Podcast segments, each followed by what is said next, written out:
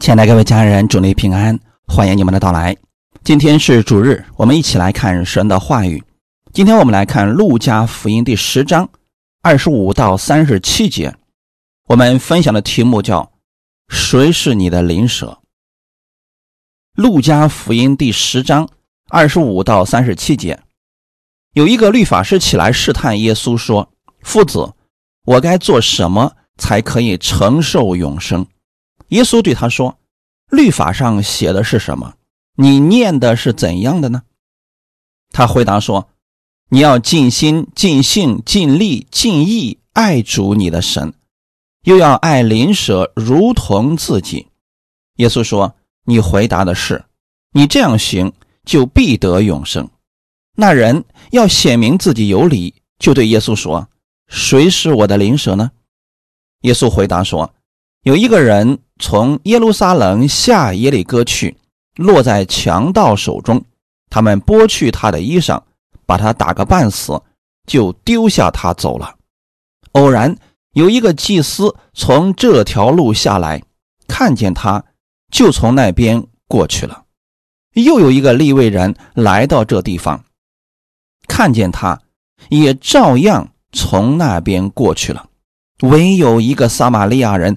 行路来到那里，看见他，就动了慈心，上前用油和酒倒在他的伤处，包裹好了，扶他骑上自己的牲口，带他到店里去照应他。第二天，拿出二钱银子来交给店主，说：“你且照应他，此外所费用的，我回来必还你。”你想，这三个人哪一个是落在？强盗手中的灵蛇呢？他说是怜悯他的。耶稣说：“你去照样行吧。”阿门。我们先来做一个祷告，天父，感谢赞美你赐给我们新的一周的开始。我们带着寻求的心来寻求你的真理，我们带着渴慕的心来渴慕你的话语。借着这段时间。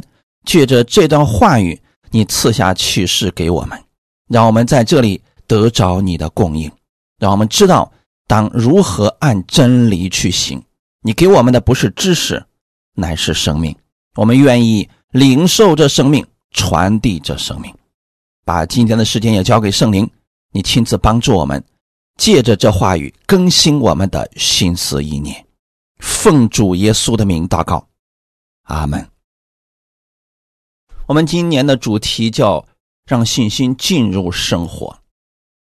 那如果这个信心没有进入生活，它会变成什么呢？会变成知识。一个人生命的大小和信主时间长短，他拥有真理多少有直接关系吗？有人可能会认为，当一个人知道的真理越多，那他的生命就一定会越丰盛啊？其实并不见得。通过今天我们的分享，我们就知道了，有些人知道的真理很多，但他知道的只不过是真理知识，却没有生命，那也没有爱心可言。关键是在于他是否正确的认识神。当他从神那里领受的是生命。知道耶稣给他的是什么的时候，他才能给出去是什么。在遇到问题的时候，人的处理方式是可以看出来他的生命到底如何的。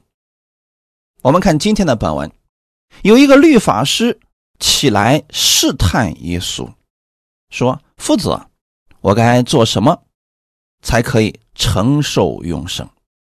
律法师是受过高等教育、精通律法条文和神学知识的人，但是他们不认识救主耶稣，他们把信仰看作是一种政治思想或者是学术活动。一个心术不正的律法师，他的学问成为了他试探耶稣的工具，他无法明白什么是永生。当时在犹太社会的上层，兴起一股反对耶稣的歪风，而律法师也在其中，想透过这个来显明自己是身份显赫的。那到底我们该做什么才可以承受永生呢？我们先来看正确答案。约翰福音第三章三十六节：“信子的人有永生，不信子的人得不着永生。神的震怒常在他身上。”那正确答案是什么呢？原来，当你信耶稣，你就得着了永生；当你不信耶稣的时候，你就得不着永生了。况且是神的震怒常在他的身上。简而言之，就是信耶稣就。得着永生了。那为什么耶稣在这里不告诉他信耶稣就有永生呢？因为律法师不相信耶稣是基督，在律法师的心里边，耶稣不过是一个夫子罢了，并且在律法师问这个问题的时候，他是觉得自己已经有永生了，他只是希望。借着耶稣的口来称赞他，不是在寻求答案。所以我们要有这样的智慧：当一个人是以试探的心理，是以反问的心理的时候，他不是想寻求真的答案，那你就不要当真。二十七节到二十八节，在律法师的心里边，他认为人只要尽心、尽性、尽力爱主你的神。又爱邻舍如同自己，就可以拥有永生了。耶稣呢也非常认同他这个答案，说：“你回答的是，你这样行，就必得永生。”不得不说，这个律法师对律法的研究很深入，总结的也很是到位。可惜，他只知道这些神学知识。知识让他自高自大，却没有生命。如果他明白了神赐下律法的目的是让人知罪，并且明白自己根本遵守不了神的律法的时候，他就不会这样狂妄了。他绝对不会靠着律法自夸了。加拉太书第三章二十四节说：“律法是我们训蒙的师傅。”引我们到基督那里，使我们因信成义。很简单，当人知道自己的律法下无法遵守，又看见自己很多的软弱和败坏的时候，人的出路在哪里呢？在基督那里。所以，律法只是一个训蒙的师傅，让我们知道我们自己不能，然后让我们到耶稣那里寻求真正的答案。那耶稣回答律法师的这个答案是正确的吗？当然是完全正确的。如果人可以完全遵守律法，也是可以得救的，也是可以得着永生的呀。问题在于人根本无法达到律法的要求，因为人遵守不了全部的律法呀，因此只能靠着信耶稣得救。主耶稣十分了解律法师的心意，所以表扬了他，说：“你回答的是，你这样行，就必得永生。”那人似乎没有听出来，还要显明自己有理，就对耶稣说：“谁是我的邻舍呢？”他以为爱是抽象的，是很难查考的，似乎他很乐意奉献爱。只是不知道如何去爱，所以他才问：“谁是我的邻舍呢？”对于一个犹太人来说，他们对自己的邻舍有不可推诿的责任。就连一个有学问的律法师也来问：“谁是我的邻舍？”因为在犹太人的心里边，如果是邻舍，我就有责任帮他呀。比如说。他看到自己邻舍有困难的时候，那犹太人贷款给邻舍是不能收取利息的。但是如果借给仇敌或者外邦人，那就没有这个限制了。犹太人之间可以广施恩惠，但是对非犹太人他们觉得自己没有这个责任，因此，当耶稣提到这个的时候，耶稣教人要爱人如己的时候，律法师的立场是：那究竟谁是我的邻舍呢？然而，在耶稣的心里边，他认为爱人是不可以划分界限的，所以就说了好撒玛利亚人的这个比喻，给他解释明白。那这段故事我们大家都读过了，犹太人和撒玛利亚人之间的这个恩怨，读旧约圣经就可以很清楚的看出来。以色列人被巴比伦人掳走之后当了奴隶，在这过程当中，有一些以色列人就与外族人通婚，生出来的后代就是撒玛利亚人。这撒玛利亚人一直在犹太人眼中就被看作是外邦人，与他们的信仰也没什么关系。犹太人也绝不接纳撒玛利亚人，他们不单在生活上。没有来往，在宗教上也是分庭抗礼的。根据许多资料显示啊，犹太人过逾越节的时候不会吃撒玛利亚人烘的饼。经过撒玛利亚人城市的时候，他们是不会进入的。即便是撒玛利亚人运送献祭的东西，他们也是不要的，因为经过了他们的手，他们就觉得是污秽的。撒玛利亚人所宰的牲口，犹太人不会去买。在耶稣的那个时代，犹太人甚至公开在会堂里边咒诅撒玛利亚人，祈求他们不得救恩。他们既不相信撒玛利亚人的见证，也不接纳他们的信仰。犹太人与撒玛利亚人的仇恨，不仅仅是在宗教情绪上，更在生活当中。表露出来了，给大家读一段经文，《约翰福音》第八章四十六到四十八节：你们中间谁能指证我有罪呢？我既然将真理告诉你们，为什么不信我呢？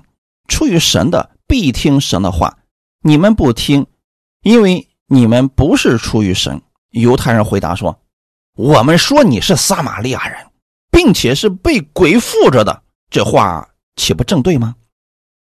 原来啊。在一些犹太人的心目当中，撒玛利亚人是被人辱骂的一种，是被鬼附的，是不洁净的，是不可以相互往来的。他们对耶稣也是如此的蔑视。撒玛利亚人和犹太人之间的关系就是如此的水火不相容。那在这个比喻当中提到了有一个人下耶利哥，从哪里下去了呢？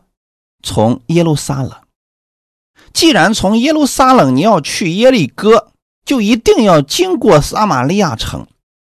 但是犹太人不愿意经过呀，觉得如果从他们城中经过了，自己就不洁净了，所以他们宁可绕山路而行。所以有不少人把这条山路称之为血路。因为有极多的强盗在这里埋伏着，伺机出动。凡遭暗算的，大多半都会被强盗打至半死，情况甚是可怜。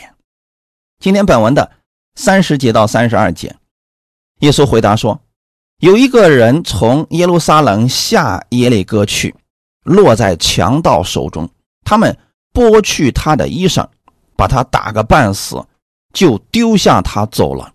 偶然有一个祭司从这条路下来，看见他，就从那边过去了。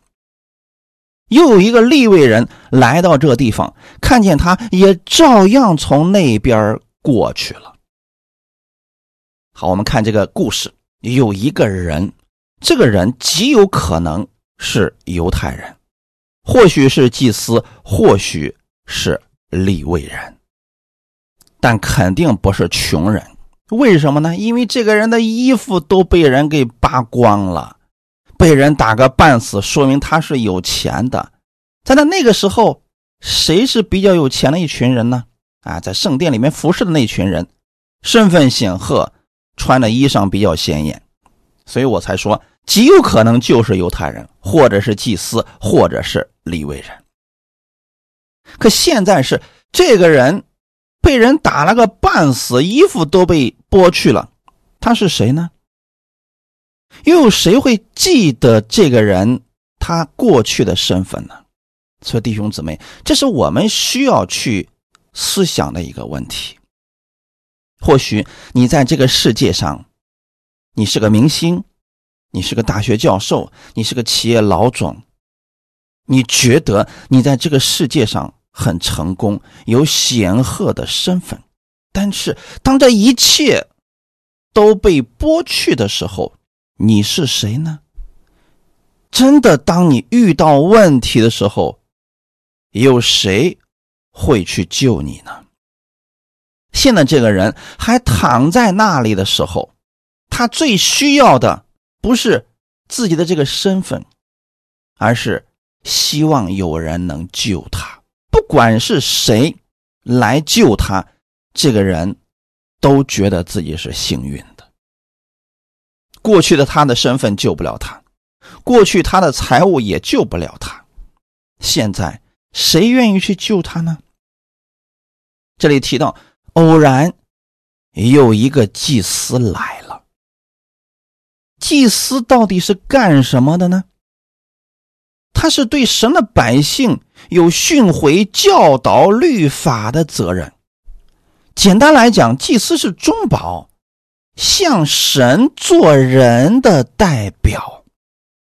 以前我们已经看到，只有神拣选的摩西和一些人可以上山与神亲近。后来呢？神吩咐摩西建立会幕，因为他要住到以色列人当中。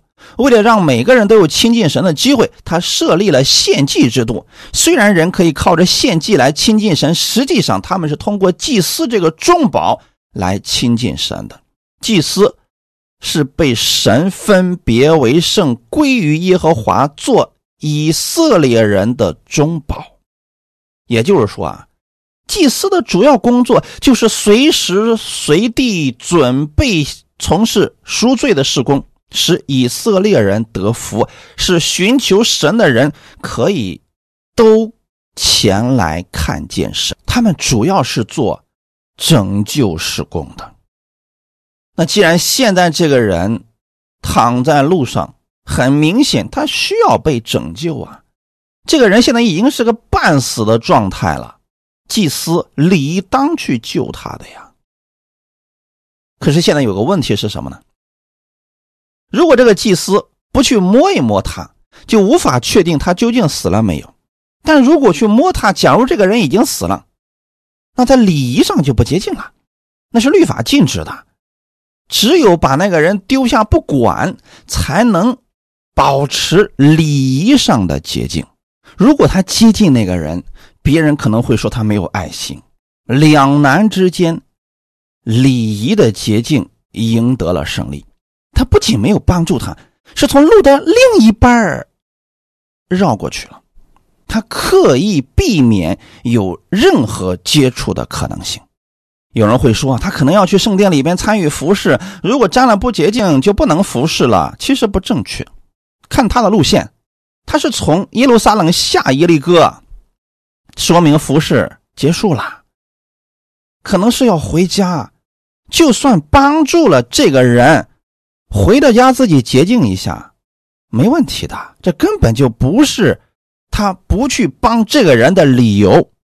从祭司的职责来讲，他最应该救这个人，因为他是神与百姓之间的中保，就是要解决人的问题的。可惜。他心里没有爱，只有宗教礼仪，可能对他来讲，当祭司只是一份工作。今天有很多的人，他看起来似乎在带领教会，在服侍神，实际上他们所做的事情和这个祭司差不多，心中没有爱，只有各种宗教礼仪。当别人说的话他不满意的时候，他就会冷落这个人，甚至给这个人戴。各种的帽子啊，穿小鞋等等，不再与这样的人来往了。他们的做法会跟这个祭司一模一样，就会远离有问题的人。那我们看下一个人，有一个立位人也经过此处。立位人的职责是什么呢？民数记十八章一到二节，耶和华对亚伦说：“你和你的儿子，并你本族的人，要一同担当干犯圣所的罪孽。你和你的儿子。”也要一同担当干犯祭司职任的罪孽。你要带你的弟兄立位人，就是你祖宗支派的人前来，是他们与你联合服侍你。只是你和你的儿子要一同在法柜的帐幕前供职。简单来讲啊，立位人就是在圣殿当中服侍神的，就是祭司。可能有什么需要帮忙的，他们就去帮忙，或者说呢，看守祭司呃所要献祭的东西啊等等，这些都是立位人在做的。那按理来讲啊，立位人到这里看到这个人需要帮助，他也应该去帮助的，因为他也是一个服侍人员。按理来讲，他平时就是服侍祭司，帮助。祭司做圣殿里的工作的，此时他去救这个人，完全符合他的职责范围啊。但是呢，这个立位人也是一个关心礼仪洁净的人，他也认为啊，啊这个人身份不明，躺在这儿不知道是死是活，我不要趟这趟浑水了。所以他也照样从那边过去了。有一些解经家告诉我们呀，是在耶稣那个时代啊，圣殿里边有祭司一万八千人，分二十四班，每班司职八天。照此而言呀，也就是一班供职完毕了，另一班就会接替而来。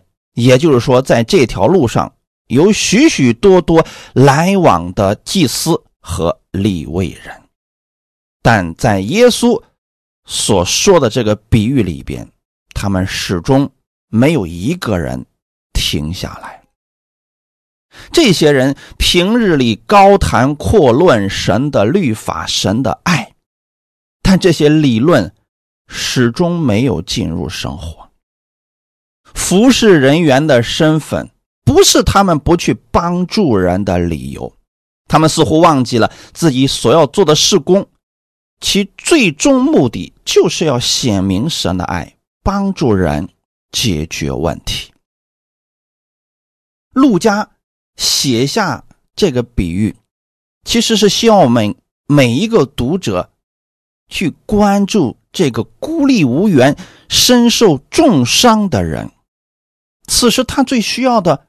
不是一些宗教人士、服侍人员高高在上，而是一个真的愿意来拯救他的人。有什么事情比一个人的生命更重要的呢？当一个撒玛利亚人走过的时候，他不管这个人是谁，或许他真的知道这个人是个犹太人，或许是祭司，又或者是个立位人，但是。他放下了仇恨与偏见，向垂危者伸出援手，只因为他眼目中看到了别人的需要，马上就动了慈心，用油和酒为那人疗伤，又让伤者骑上自己的牲口，送到客栈之后，又放下。两钱银子，吩咐店主照顾那陌生人，并愿意付那人的费用，这是何等的负责而又慷慨呀！这个撒玛利亚人是犹太人眼中看不起的人，不洁净的人，信仰有问题的人，但就是这样的一个人，或许这人真理知道的不多。也没有显赫的身份，但是他有从神而来的爱，这份爱能给人带来温暖，带来生命。他能如此做，完全是因为他里面有爱，因为他对被救的这个人一点也不了解，更不知道以后这个人会不会感恩他所做的。但此时，他没有想这些，只把自己里面的生命活出来，那就是要拯救这个人。和那些道貌岸然的祭司、立位人比起来，谁是有生命、有真理的人呢？今天许多人把精力用在去学习更多的神学知识，参加更多的培训，听更多的人的讲道，懂得更多的真理等等，这些本身没有错，但是你的焦点到底在哪里呢？如果只是停留在知识层面的获取，那对生命有什么益处呢？倒不如像这个撒玛利亚人，把自己所知道的活出来，给人带来生命，这不是更好吗？现今这个时代，我们如果想听讲道，你可以搜索到无穷无尽的讲道。各种人的讲道你都可以找到，但你到底要寻求的是什么呢？让你自己成为律法师，或者成为祭司，成为立位人，有丰富的神学知识和各种礼仪的教导吗？这些在你遇到问题的时候，或许真的帮不了你。因为假如今天躺在路上的就是一个律法师。那他过去所知道的这些律法，能救他的命吗？很显然不能。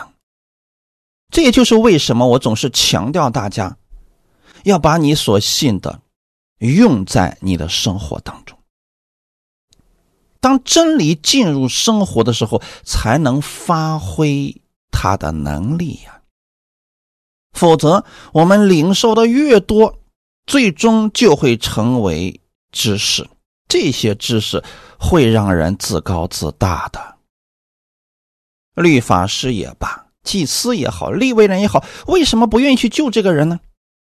从心里边，他认为自己是比较高贵的那一种，所以他不愿意去做在他们看来是如此下贱的事情。弟兄姊妹们，我们说，我们今天在恩典之下，我们明白了很多的真理。这些真理什么时候对你有益处呢？在你需要的时候，神的真理能帮助到你，这才对你有是有益处的呀。阿门。这些真理在你有需要的时候，你身边拥有这样真理的人愿意向你伸出援助之手，这个时候才对你是有帮助的。那同样的。在别人需要帮助的时候，你里面的真理会不会转变成为爱心，像耶稣去帮助其他人一样去帮助这个人呢？撒玛利亚人做到了这一点，感谢主啊！所以这是我们需要去思考的部分。或许你这一周只是听了一篇讲道，但你把这篇讲道领受在你的心里边了。就在这一周当中，你将这道理的真理用在了你的生活当中，它就会改变你的生活，就会让你在生活当中经历神的爱。这对我们而言足够了。可不是说你一天听几十篇讲道，最后都变成知识，然后遇到问题就抱怨。说神不爱你，然后呢，对这个社会、对工作、对周围的人全都是抱怨，这说明了什么呢？真理它全都变成知识了。这样的知识越多，你对神的憎恨就会越多，因为他没有能力发出来呀。耶稣反问律法师说：“这三个人，哪一个是落在强盗手中的灵蛇呢？”原文的意思是，这三个人是那个落在强盗手中那个人的灵蛇。到底这三个人哪一个是他的灵蛇呢？很明显，答案是不容置疑的，那就是撒玛利亚人。主耶稣用这个比喻来告诉我们律法与恩典的关系。律法的功用是告诉人应该这样做，不应该那样做。但是人能精通律法，不一定能完全照着律法办事。有的人甚至会知法犯法，虚情假意的人，只会从理论上去爱邻舍，事实上却毫无怜悯之心。就像现在很多人的爱心只出现在朋友圈是一样的，啊，你在。朋友圈里边看到他多么的献爱心，做各种各样的恩爱秀等等，不代表他们的生活当中也是如此有爱心的。因为在人的里面没有良善，起出来的一点点好行为根本不算得什么。就是他们对自己最心爱的人，也很难做到尽心、尽性、尽力、尽意的去爱。人做不到如此去爱神，更做不到如此去爱人的。律法与恩典有极大的区别。律法强调你应该如此行才能得生命，但恩典是赐给你生命，你就愿意如此去行。当人明白主耶稣的恩典时，这份正确的信就自然。带出来了好行为，愿意帮助别人，甚至为他人舍命。但许多人错误的以为自己在恩典之中，就在恩典之下了，活出来的却是律法。面对别人的错误，一点点的错误，他丝毫不饶恕，甚至落井下石。那这样和今天咱们所讲的祭司、立位人又有什么区别呢？面对耶稣的提问。律法师的回答句句都是对的，犹如圣经理论考试得了一百分，但是他没有得救，他进不了神的国，因为他拥有的不过是神学知识，以旁观者的身份来研究永生之道。这样的人在主面前。卖弄学问，在社会上处处精彩，然而却连自己也救不了，所以耶稣才说：“你去照样行吧。”在耶稣传道期间，他看到的以色列百姓就如同没有牧者的羊一般流离失所，正是因为。从圣殿里边服侍的人员到管理人员，他们都没有生命。他们拥有的全是一些宗教的理论，这些理论让他们的心变得十分的刚硬，总是用着律法去对待别人，看出别人的各种问题，他们却始终没有看到自己的问题所在。马太福音二十三章。一到四节，那时耶稣对众人和门徒讲论说：“文士和法利赛人坐在摩西的位上，凡他们所吩咐你们的，你们都要谨守遵行，但不要效法他们的行为，因为他们能说不能行。他们把难担的重担捆起来，搁在人的肩上，但自己一个指头也不肯动。”这里又提到了，也是服侍人员和教会的管理人员，文士和法利赛人坐在什么地方呢？坐在摩西的位上。很明显，这群人是坐在服侍的位置上，却不干服侍的事工。那今天这些人要成为我们的借鉴呢？因为他们这么做，自己也没有得到从神而来的祝福呀，所以他们才靠自己的手不断的去抓抓抓世上更多的祝福。在神的律例典章上加上了更多的条例，目的是为了什么呢？为了显出自己与众不同，为了更好的能管理这群百姓，让百姓都遵行他们的话语。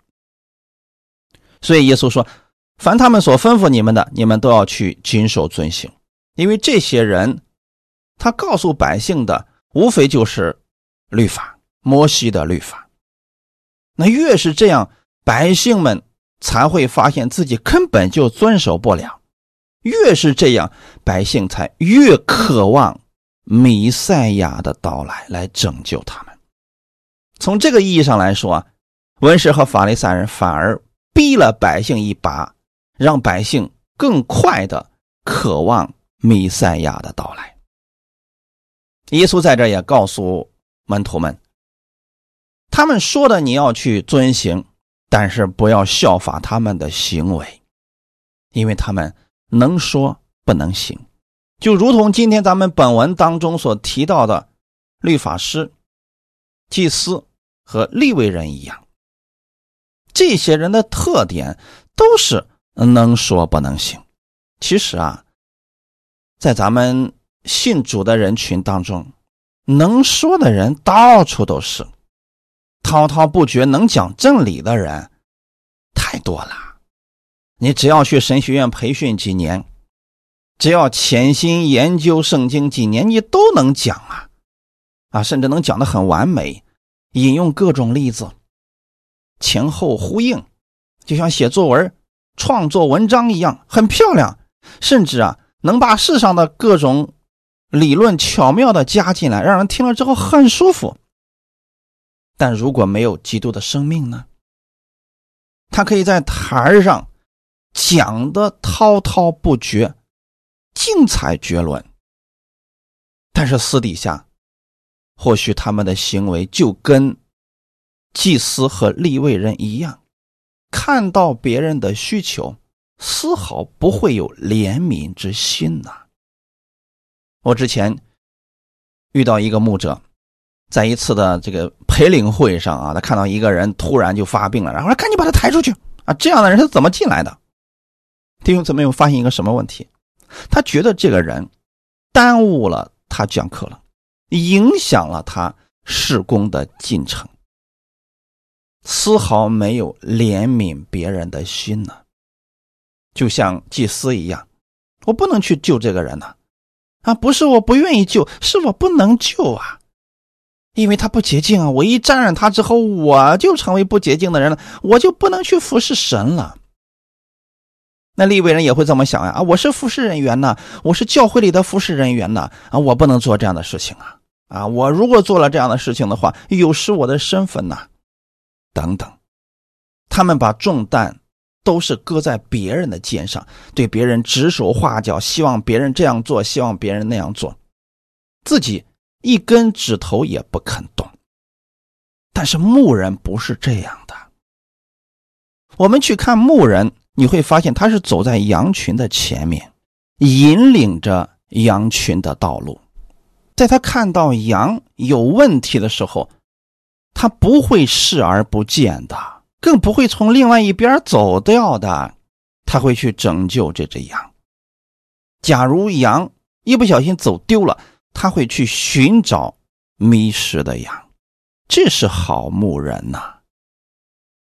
约翰福音第十章十一到十五节：“我是好牧人，好牧人为羊舍命。若是故宫不是牧人，羊。”也不是他自己的，他看见狼来，就撇下羊逃走。狼抓住羊，赶散了羊群。故宫逃走，因他是故宫，并不顾念羊。我是好牧人，我认识我的羊，我的羊也认识我，正如父认识我，我也认识父一样，并且我为羊舍命。阿门。耶稣基督是我们的好牧人，所以当我们看到耶稣在地上，他去做天父的事工的时候，他照顾的是羊的需求。他看到那些软弱的、得病的、瘸腿的、瞎眼的，是怜悯他们，治好了他们。阿门。因为他是好牧人，好牧人是有愿意为羊群舍命的心，这是真的好牧人。那这个好牧人就类似于教会里面的服侍人员一样，他们都是在牧养神的群羊的人。这样的一群人，应该是照顾到信徒的生命，在他们看到。信徒有需要的时候，会主动去帮助他们。可能有人问：那谁是信徒呢？是不是必须是信耶稣的呢？那如果你在路上遇到了一些人需要帮助，你要不要去帮助呢？当然需要帮助啊。你有能力的时候，就应当如此去帮助的呀。因为或许这一次的帮助，他就认识了耶稣呢。哈利路亚！但故宫不会如此。故宫只做好自己分内之事，他在工作期间会做好自己的事情。一旦到了下班时间，他不会再付出一丁点儿了。就像我们今天所提到的祭司和立位人一样，那实际上现在是他们的下班时间呢，所以他们。觉得自己没有义务，必须要救这个不认识的人呢，因为他们是故宫，他们不是牧人，他觉得这个人跟我没什么关系呀。就像有一些信徒会找到我说呀，说人家是能不能为我祷告？我说可以的。他说你真是神的好仆人呢。他说我去找了一些牧师，他们说我对你没有负担，因为你不是我们教会的。那人家这么说，其实也没有错。你确实不是人家教会的，人家没有去帮助你的义务。但是从神的角度来看呢，故宫他这么想没有问题。但如果是牧人，他知道自己是为主在做工，那既然都是主的，那我们帮，那就变成我们的职分了。哈利路亚。故宫还有个特点是什么呢？因为他知道羊不是自己的，所以在遇到危险的时候，或者说损害自己利益的事情出现的时候，他就不会管了。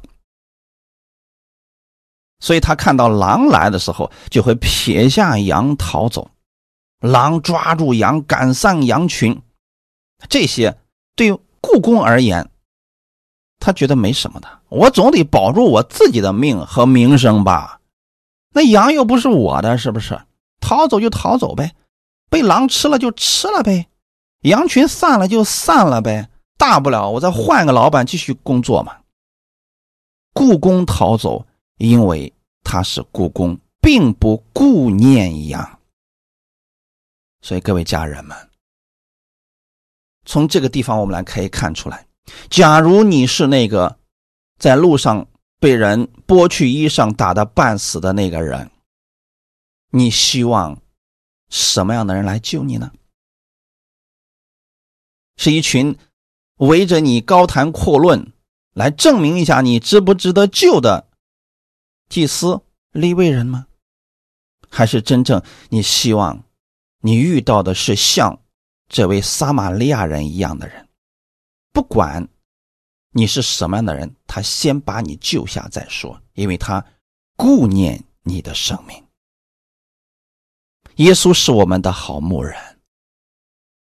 耶稣在救我们的时候没有计较代价呀，他没有说：“哎呀，这个人犯罪实在太多了，所以我得想想看，我要不要去拯救他。”耶稣救你的时候没有犹豫啊，天父。差遣耶稣到地上来救你，不是因为你行为好，不是因为你善良，也不是因为你值得被拯救，那是因为神看到了你的需要。你真的就如同这个在路上被人掠夺走一切，并且还被人打得半死的人一样，你现在已经无法自救了，所以耶稣来拯救了你。仅仅是因为他是好牧人，他愿意拯救你，哈利路亚。他愿意拯救我们，为了赎清我们的罪，所以耶稣为我们的罪死在了十字架上。在耶稣的心里边，你就是他的邻舍。刚才我们跟大家讲过了，犹太人的观念当中，他们对邻舍有不可推卸的责任，那就是邻舍遇到困难了，他们必须出手相救啊。但在耶稣的心里边，普天下的有需要的人都是他的邻舍，他都愿意救他们。这也就是为什么耶稣来到这个世界上。为我们舍命的原因了，因为在他的心中，我们就是他的邻舍。感谢神，为我们能有这样的一位好邻居，我们心中该何等感恩呐！哈利路亚！谁都不愿意自己的邻舍是利未人、是祭司或者法利赛人，他们即便看到你的问题，也不会帮助你的。感谢主，好的是什么呢？耶稣是我们的灵舍，耶稣愿意帮助我们。那我们今天领受了这份帮助之后，你的生命当如何去行呢？当你心中领受了这份爱，你也要把这份爱给出去的。加拉太书五章四到六节，你们这要靠律法称义的，是与基督隔绝。从恩典中坠落了，我们靠着圣灵，凭着信心等候所盼望的义。原来在基督耶稣里受割礼不受割礼全无功效，唯独使人生发仁爱的信心才有功效。如果一个人心中只有律法，他就会去判断这个事情对与错啊啊，到底我是得着利益了还是损失利益了？这就是靠着律法的人，这样的人就与基督隔绝了。因为基督做事情，他不计后果，他不算得失啊。如果一个人遇到事情去帮助人，他要算算得失，其实他是从恩典当中坠落了，因为他不知道这个人会给他带来什么，他也不知道神会赐给他什么样的祝福。我们要怎么做呢？要靠着圣灵，凭着信心，等候所盼望的，因为我们是在服侍神呢。你从神那里得着了恩典了，你把这份恩典给出去，给那些有需要帮助的人。做这些的时候，要靠着圣灵，凭着信心，靠自己肯定不愿意做这样的事情的。但是我们的神知道你的心，你付出的不会是突然的。哈利路亚！所以在耶稣基督里边，我们不要去讨论受隔离不受隔离，这样是对是错，关键在于。你能不能把你里面所领受的这份爱发出来，让这仁爱的信心发出来，才能对别人带来益处啊！感谢主，所以不要跟你的邻居讨论啊，我们到底呃谁对谁错什么的。他需要帮助的时候，你伸出援助之手去帮助他，那么你就是好邻舍了。那么回到今天咱们本文的主题，谁是你的邻舍呢？在你遇见的人，其实都可称为是你的邻舍。如果你遇见的人有需要帮助，你要把基督的生命给他，要把基督的爱给他，因为他们都是你的邻舍。我们的主耶稣没有让我们去做惊天动地的大事。而是在实际的生活当中去关心最小的弟兄，将主的爱传给最需要的人，分享得救的喜乐。希伯来书十三章一到三节，你们务要长存弟兄相爱的心，不可忘记用爱心接待客旅，因为曾有接待客旅的，不知不觉就接待了天使。你们要纪念被捆绑的人，好像与他们同受捆绑；也要纪念遭苦害的人，想到自己也在肉身之内。阿门。这里提到，勿要长存弟兄相爱的心。弟兄就是我们的邻舍啦，感谢主。所以，我们说我们领受了从基督而来的恩典，那就一定会结出恩典的果子，其中就有彼此相爱。在这里，主也告诉我们要长存弟兄相爱的心。哈利路亚。在恩典之下，人与人之间的相处模式应该是彼此相爱的，因为我们都是从基督那里领受他的能力、领受他的爱，然后给出去的，这不就是彼此相爱吗？但在律法下，大家是以自我为中心的，啊，都是在表现自己、显出自己。但是在恩典之下，我们显出的是耶稣基督。这里也告诉我们，当如何去爱你的邻舍，不可忘记用爱心接待客旅，客旅。就是你遇见的人，这就是你的邻舍了。为什么要这样做呢？因为这样对你是有益处的。曾有接待客旅的，不知不觉就接待了天使，这不就是亚伯拉罕吗？亚伯拉罕一直都有一个习惯，就是接待客旅。啊，有人从他的帐篷门口经过，亚伯拉罕就把他请进来，说：“尊贵的客人，走了这么远的路了，在我家。”吃的东西，喝点水再走吧。这都是免费的，是亚伯拉罕甘心乐意去做的事情，不是神给他下了死命令，必须让他这么做，那就是律法了。亚伯拉罕是愿意这样做的，因为他从神那里得着的恩典实在太多了，他愿意这样去关爱他人。其实我们今天说，我们领受基督的恩典。那一定会让你明白什么是基督的爱。你把这份爱最终是给了你的邻舍，那就是像亚伯拉罕接待客旅一样，不知不觉就接待了天使，坐在了神的身上嘛。感谢主。还有个什么原因呢？你们要纪念被捆绑的人。好像与他们同受捆绑，因为我们人生在世，谁都不敢保证我们这一辈子不需要帮助啊。今天你帮助别人，或许有一天你需要帮助的时候，那个曾经被你帮助过的人就回来帮助了你呢。哈利路亚。拿我们今天的本文来讲，今天这个人是在路上被人打了个半死。那如果说祭司、利未人都从那儿过去了，哎，假如有一天。就是这个祭司或者利未人也被人打了个半死，别人也从他身边走过，他眼睁睁的看着这些人都冷漠的走开，他心里开始何等的绝望啊！感谢主啊！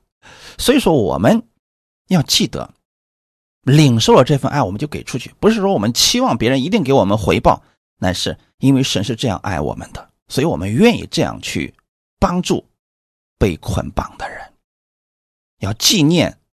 他们的这份痛苦啊，为什么呢？因为每个人都有失落的时候，都有困难的时候。今天我们是服侍主，这个人受到了帮助，或许就认识了耶稣基督的爱了。哈利路亚！也要纪念遭苦害的人，想到自己也在肉身之内。这句话跟上句话差不多，就是说我们人生在世都有可能遇到苦难。今天你帮助别人，等你有需要的时候，神会差遣其他人来帮助你，因为你也在肉身之内，你也需要别人的帮助。爱邻舍是信所结的果子，是依靠圣灵的引导传递爱的过程。一切美好的见证都不是刻意造作而成的，真实的见证是基督生命自然流露的结果。愿今天的分享给你们带来一些帮助，我们一起来祷告。天父，我们感谢赞美你，谢谢你把这样的话语给我们，让我们知道我们所遇见的人其实都是我们的灵舍。今天我们领受了基督的爱，领受了基督的恩典，我们愿意成为这恩典的管道，将这份爱也传递出去。不是因为律法，不是因为逼不得已必须如此做，那是因为我们被爱了，所以我们愿意把这份爱传递出去，让别人因着我们也看到。基督的恩典，特别是在末世的时候，人心都冷漠的时候，爱心冷淡的时候，我们更愿意把基督的光发出来，使更多的人认识基督，最终归荣耀给我们在天的父，一切荣耀都归给你。奉主耶稣的名祷告，阿门。